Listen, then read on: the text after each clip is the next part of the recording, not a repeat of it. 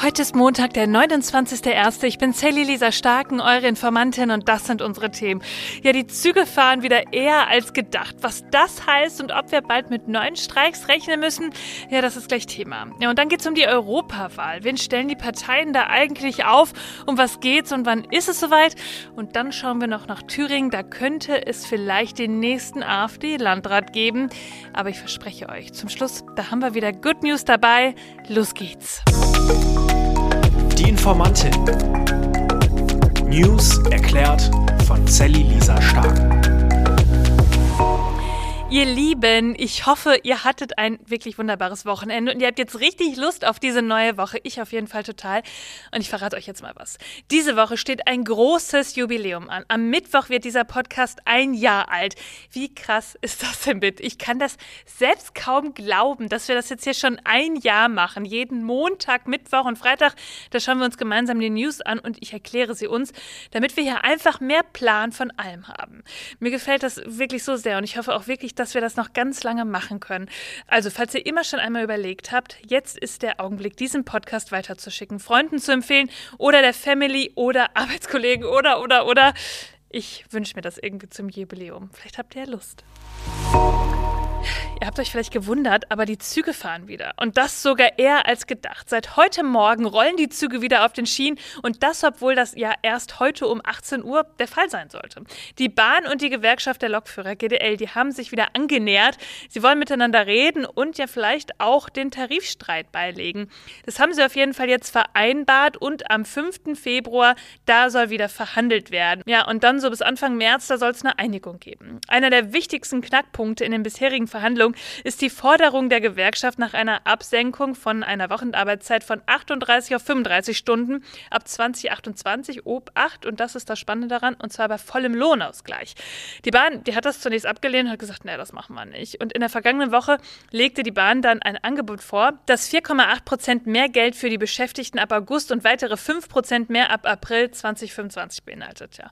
Und ab Januar 26 können Lokführer und Zugbegleiter diesem Angebot zufolge dann zwischen einer weiteren weiteren Entgelterhöhung um 2,7 Prozent oder einer Stunde weniger Arbeit pro Woche entscheiden, also 37 Stunden Wochenarbeitszeit. Ja, und die GDL, und ich weiß nicht, ob ihr das die letzte Woche gesehen habt, der Klaus Wieselski, der Vorsitzende, ja, der hat das zurückgewiesen und auch sehr lautstark. Sie sagen, äh, die DB hat eine Wahloption zum 1. Januar 26 unter Vorbehalt gestellt. Das ist doch nicht genügend und das kann doch nicht das sein, was wir brauchen. Ja, und jetzt haben sie sich anscheinend wieder angenähert und den Streik erstmal ja, an ACTA gelegt.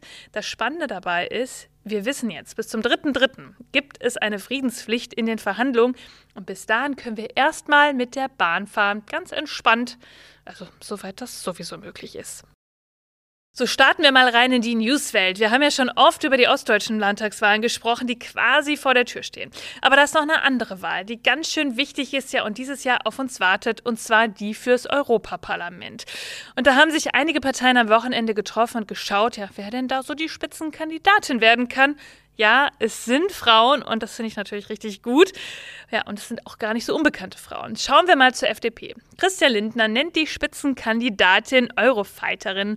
Er hört sich an wie ein Flugzeug und es passt auch irgendwie, denn es geht um Agnes Strack-Zimmermann und die ist ja Verteidigungsexpertin in der FDP. Bei ihrer Rede in Berlin sagte sie, was für eine großartige freie Welt, was für eine geile Welt. Diese Welt gehört gefeiert. Die Welt gehöre aber auch geschützt und verteidigt. Dieses Wirtschafts- und Friedensprojekt wurde noch nie so unter Druck gesetzt, noch nie wurde es so angegriffen.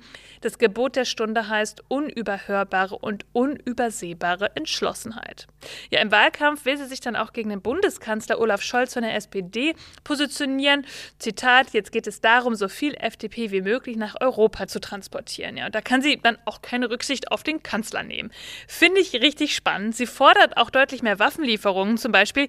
Wir haben da andere Ansichten. Insofern ist es auch nicht mein Kanzler. Tja, aber es ist der Kanzler der SPD Und die haben auch einige Neuerungen aufgestellt. Und zwar Katharina Barley soll erneut als Spitzenkandidatin zur Europawahl ins Rennen gehen. Kanzler Scholz soll den Wahlkampf auch unterstützen. Und zwar mit klarer Kante gegen Rechtspopulismus.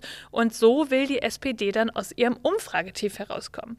Barley sprach in ihrer Rede von einer Richtungswahl am 9. Juni. Es gehe darum, die Demokratie gegen die inneren und äußeren Feinde zu stärken. Sie hat dabei zum Beispiel Ungarns Ministerpräsident Viktor Orban genannt, der ja immer mal wieder die EU auch mit seinen Forderungen erpresst. Er ist der größte Feind, der Europa gleich an vier Stellen blockiere, meint sie, bei der Hilfe für die Ukraine, beim EU-Haushalt, der EU-Erweiterung und beim schwedischen Beitritt zur NATO. Orban stopfe sich die Taschen mit Geld voll und wolle Ungarn umbauen, Zitat, damit er von seiner Macht nie mehr verdrängt werden kann. Leute, ich glaube, diese Europawahl, das wird ein ganz schön spannendes Ding. Ja, und wisst ihr, was noch gerade richtig spannend ist? Die Landratswahl im Saale-Orla-Kreis. Ja, können wir erstmal fragen, wo das ist. Das ist in Thüringen und da gibt es mal wieder ein Kopf-an-Kopf-Rennen um das Amt des Landrats und zwar zwischen CDU und ja der AfD. Und der MDR schreibt dazu. Schon von weitem sind die beiden Wahlkampfstände auf dem Marktplatz von Neustadt an der Orla zu sehen.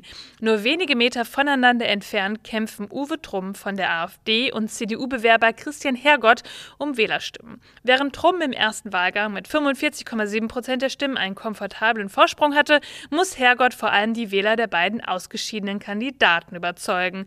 Ja, und so könnte man nämlich sagen, die Stimmen der SPD und linken Wähler könnte Hergott für sich vereinen ein. Das waren zur Wahl Regina Butz und Ralf Karlich, die beide ausgeschieden sind. Und mit diesen Stimmen könnte er auf eine absolute Mehrheit kommen. Und da stehen wir jetzt. Ja, bei der Aufzeichnung dieser Folge, da war noch nicht so ganz klar, wer das Rennen jetzt macht und ob es der CDU-Kandidat geschafft hat, auch die linkeren WählerInnen heute mobilisiert zu haben. Und dass sie sich dann auch gegen die AfD stellen. Einen zweiten AfD-Landrat, und da sind wir mal alle ganz kurz ehrlich, brauchen wir auf keinen Fall. In diesem Kreis gibt es 66.000 Wahlberechtigte und zum Zeitpunkt der Aufnahme waren bereits über 40.000 Stimmen ausgezählt und da liegt der CDU-Kandidat Christian Hergott momentan mit 51,6 Prozent vor dem AfD-Kandidat mit 48,4 Prozent. Das ist ganz schön knapp, aber die Tendenz stimmt. Heute Morgen werden wir es wahrscheinlich schon wissen und ich werde es euch auch sofort auf Instagram erzählen.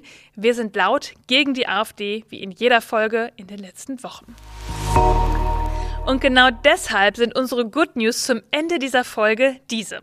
Am Wochenende, da haben sich wieder über 100.000 Menschen gegen Rechtsextremismus stark gemacht auf Demos. Allein in Hamburg waren nach Polizeiangaben 60.000 Menschen vor Ort. Und so wird es auch weitergehen. Bei mir in Bielefeld geht es morgen wieder auf die Straße. Bleibt also laut und stellt euch weiter gegen Rechtsextremismus. Das ist das, was gerade zählt. Ihr Lieben, das war schon wieder für diesen Montag. Ihr findet wie immer alle Quellen und Informationen in den Shownotes. Informiert euch selbst, sprecht darüber, bildet euch eure eigene Meinung. Ja, und dann hören wir uns am Mittwoch wieder, denn irgendwas passiert hier immer. Bis dann. Die Informantin. News erklärt von Sally Lisa Starken. Eine Produktion von Sally Lisa Starken. Redaktion Sally Lisa Starken. Ton Marius Fraune und Schnitt Alexander Horst.